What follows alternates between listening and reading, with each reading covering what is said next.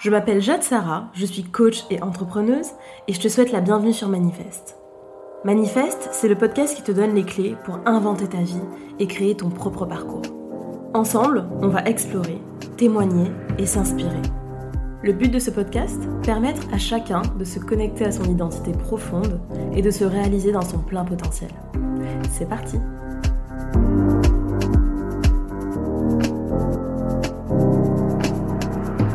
Hello les amis, je suis ravie de vous retrouver dans ce nouvel épisode de Manifeste. Aujourd'hui, on va parler d'une thématique qui est la suivante, faire de son mieux. Alors, ce n'est pas forcément un thème que j'aborde très souvent ou qui est très représentatif de ma pensée. Ce n'est pas euh, voilà une idée que je défends euh, dans mes conversations au quotidien ou dans mes coachings de manière ultra récurrente. Et c'est vrai que je n'aurais pas euh, pensé aborder si tôt, on va dire, dans le podcast, ce sujet de, de, faire de son mieux, de donner son maximum, etc parce qu'il est vrai que je suis plutôt dans les profils ultra perfectionnistes, ultra hustle, etc. Et que j'ai du mal à euh, me satisfaire d'un j'ai fait de mon mieux. Pour autant, tout un tas d'événements récents, de pensées récentes, d'un regard aussi que j'ai porté sur le monde, de discussions, de lectures, bref, tout un cocktail de vécus, d'informations et, et de connaissances m'ont entouré ces derniers temps. Et il est vrai que euh, j'ai beaucoup évolué, ou en tout cas, j'ai développé un rapport un petit peu nouveau euh, à cette question de, l'imperfection et à cette notion de faire de son mieux. Et j'avais très envie de vous la partager dans un épisode qui, je vous le dis déjà, sera euh, complètement spontané. J'ai pas spécialement euh, euh, de notes, de plans vraiment, mais j'avais euh, juste envie de vous parler exactement comme si vous étiez à côté de moi. Là, je suis installée d'ailleurs, je Los Angeles en ce moment. Je suis installée dans un canapé bien cosy, bien confortable, et voilà, j'avais juste très envie de, partager avec vous ces réflexions récentes, et puis j'espère qu'elles trouveront un écho particulier chez vous. Il y a encore quelques années, quand j'entendais euh, justement cette phrase, ben voilà, j'ai tout donné, j'ai fait de mon mieux, ce que j'entendais surtout, c'est je n'ai pas réussi à faire suffisamment, mais je me contente, je me satisfais. Je suis comme dans un compromis avec moi-même pour euh, éviter de me sentir trop coupable, ou éviter de me dévaloriser, ou éviter d'entacher mon estime de moi. Donc je me fais comme une sorte d'auto-persuasion que c'est assez, alors que au fond, j'ai une forme d'insatisfaction. J'avais vraiment cette, euh, cette approche, cette euh, perception du j'ai fait de mon mieux, comme en fait une espèce, une espèce de petite fraude avec soi, un espèce de petit truc qu'on n'assume pas, mais qu'on affiche pour faire bien, un espèce de un, petit renoncement comme ça un peu, un peu tiède. Et je crois qu'en fait, la perception, donc a priori est quand même assez, assez négative de cette notion que j'avais, était surtout le reflet de quelque chose que je n'acceptais pas en moi. C'est vraiment le travail de l'ombre de, Jung, c'est-à-dire euh, euh, ce qui m'est insupportable, ce qui est dans mon ombre, eh bien je le rejette complètement. Et d'ailleurs, je crois que ce que je rejetais particulièrement chez moi, c'était justement mon imperfection.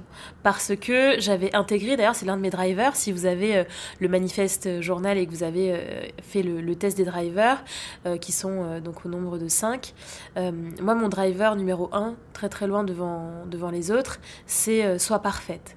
Ce qui, en fait, signifie que j'ai comme intégré, hein, pendant la petite enfance notamment, dans mon éducation, etc., la manière dont je me suis construite, que pour être aimé, pour être validé, pour être apprécié, il fallait être irréprochable, il fallait être parfait.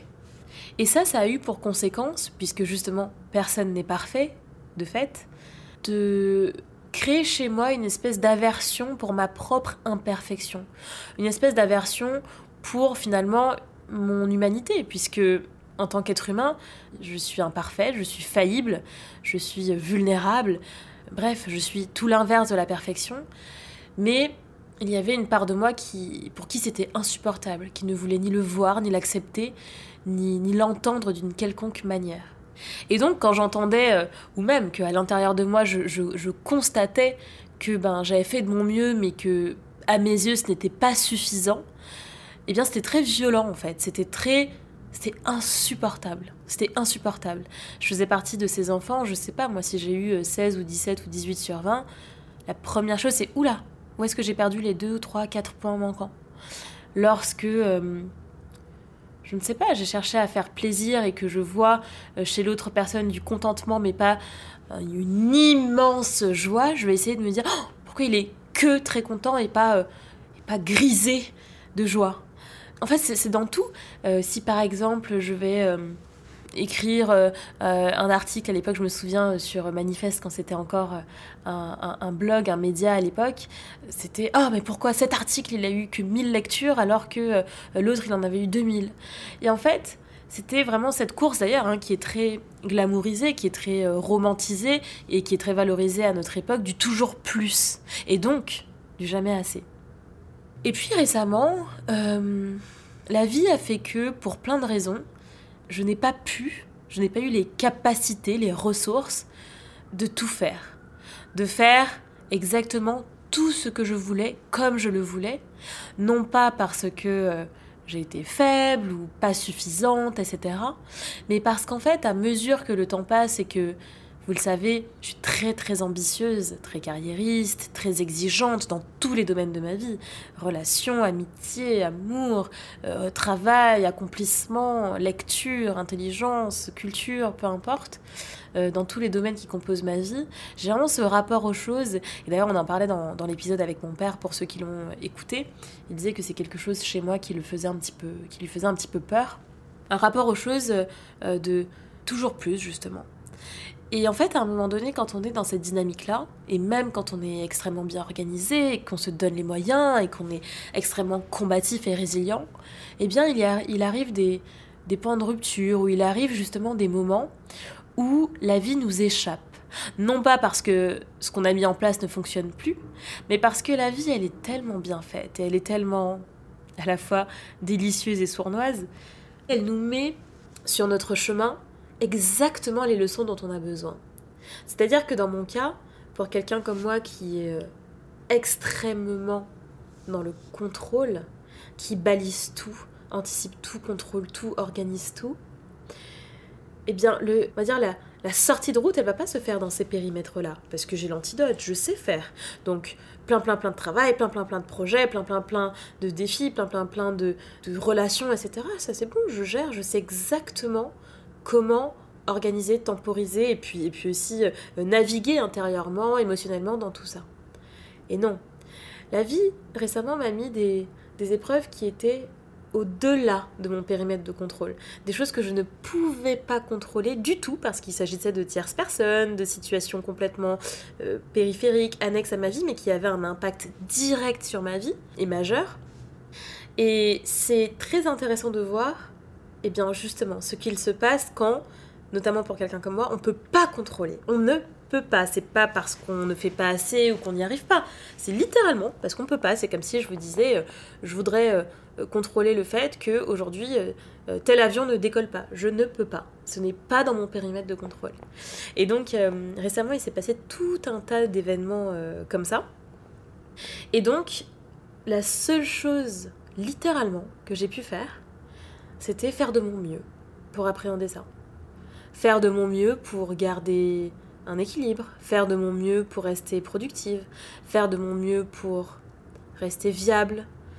Et alors même que il y a eu de vrais gros bouleversements et hum, des épreuves extrêmement difficiles, je me suis rendu compte de la puissance, vraiment, sincèrement, de la puissance de faire de son mieux quand justement on a l'impression que, que tout s'écroule ou on a l'impression que on va pas y arriver. Parce que là, et c'est vraiment le principe même de la résilience, on a accès à une toute autre partie de notre être. On a accès à des ressources que l'on ne soupçonnait pas.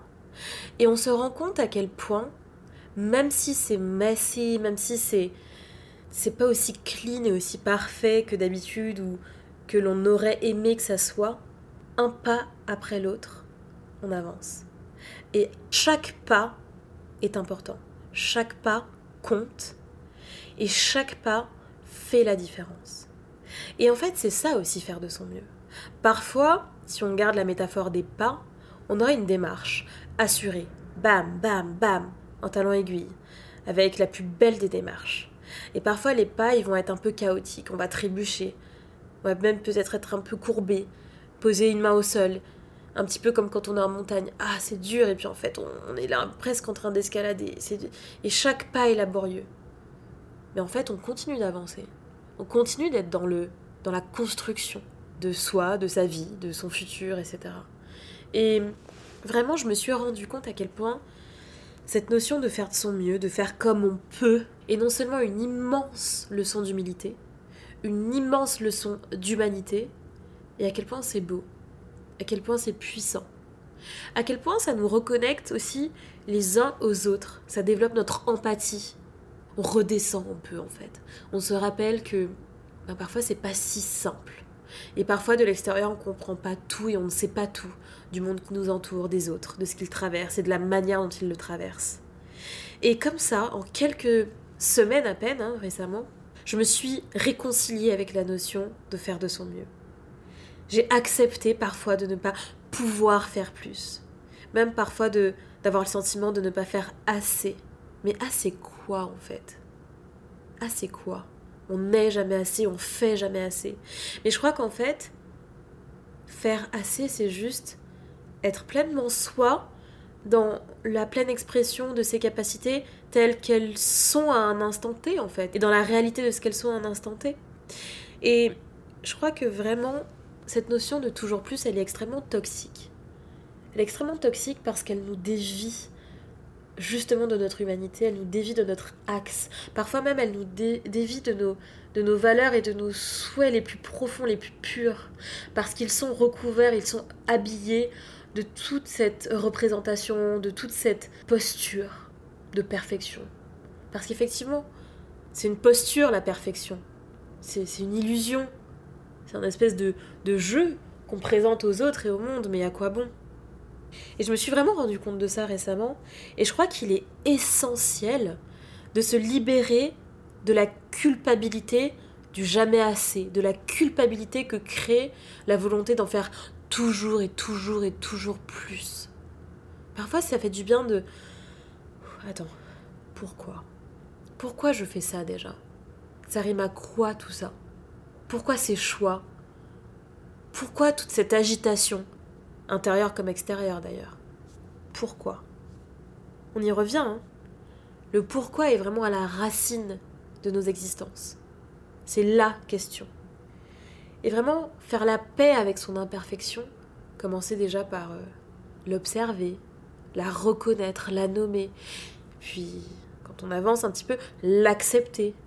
Quand on avance encore un peu, peut-être même commencer à l'aimer, à éprouver de la gratitude pour cette imperfection, qui nous reconnecte aux autres, qui nous reconnecte à notre humanité, qui nous reconnecte à notre empathie, à nos émotions.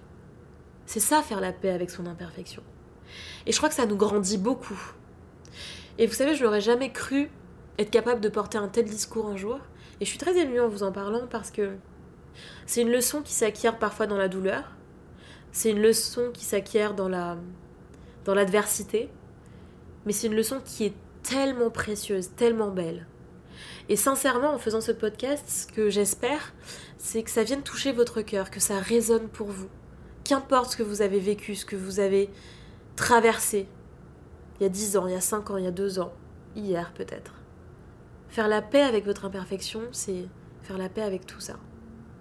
C'est, je crois, un immense acte d'amour pour soi et pour les autres. Alors, quelle que soit la période dans laquelle vous êtes en ce moment, quel que soit ce que vous avez à accomplir ou à traverser, réfléchissez à cette notion et tentez, avec tout votre cœur, toute votre âme et votre sincérité, de faire de votre mieux non pas comme un renoncement tiède, comme quelque chose de petit et donteux, mais comme quelque chose de beau et de puissant, comme quelque chose qui vous connecte aux autres, qui vous connecte au monde.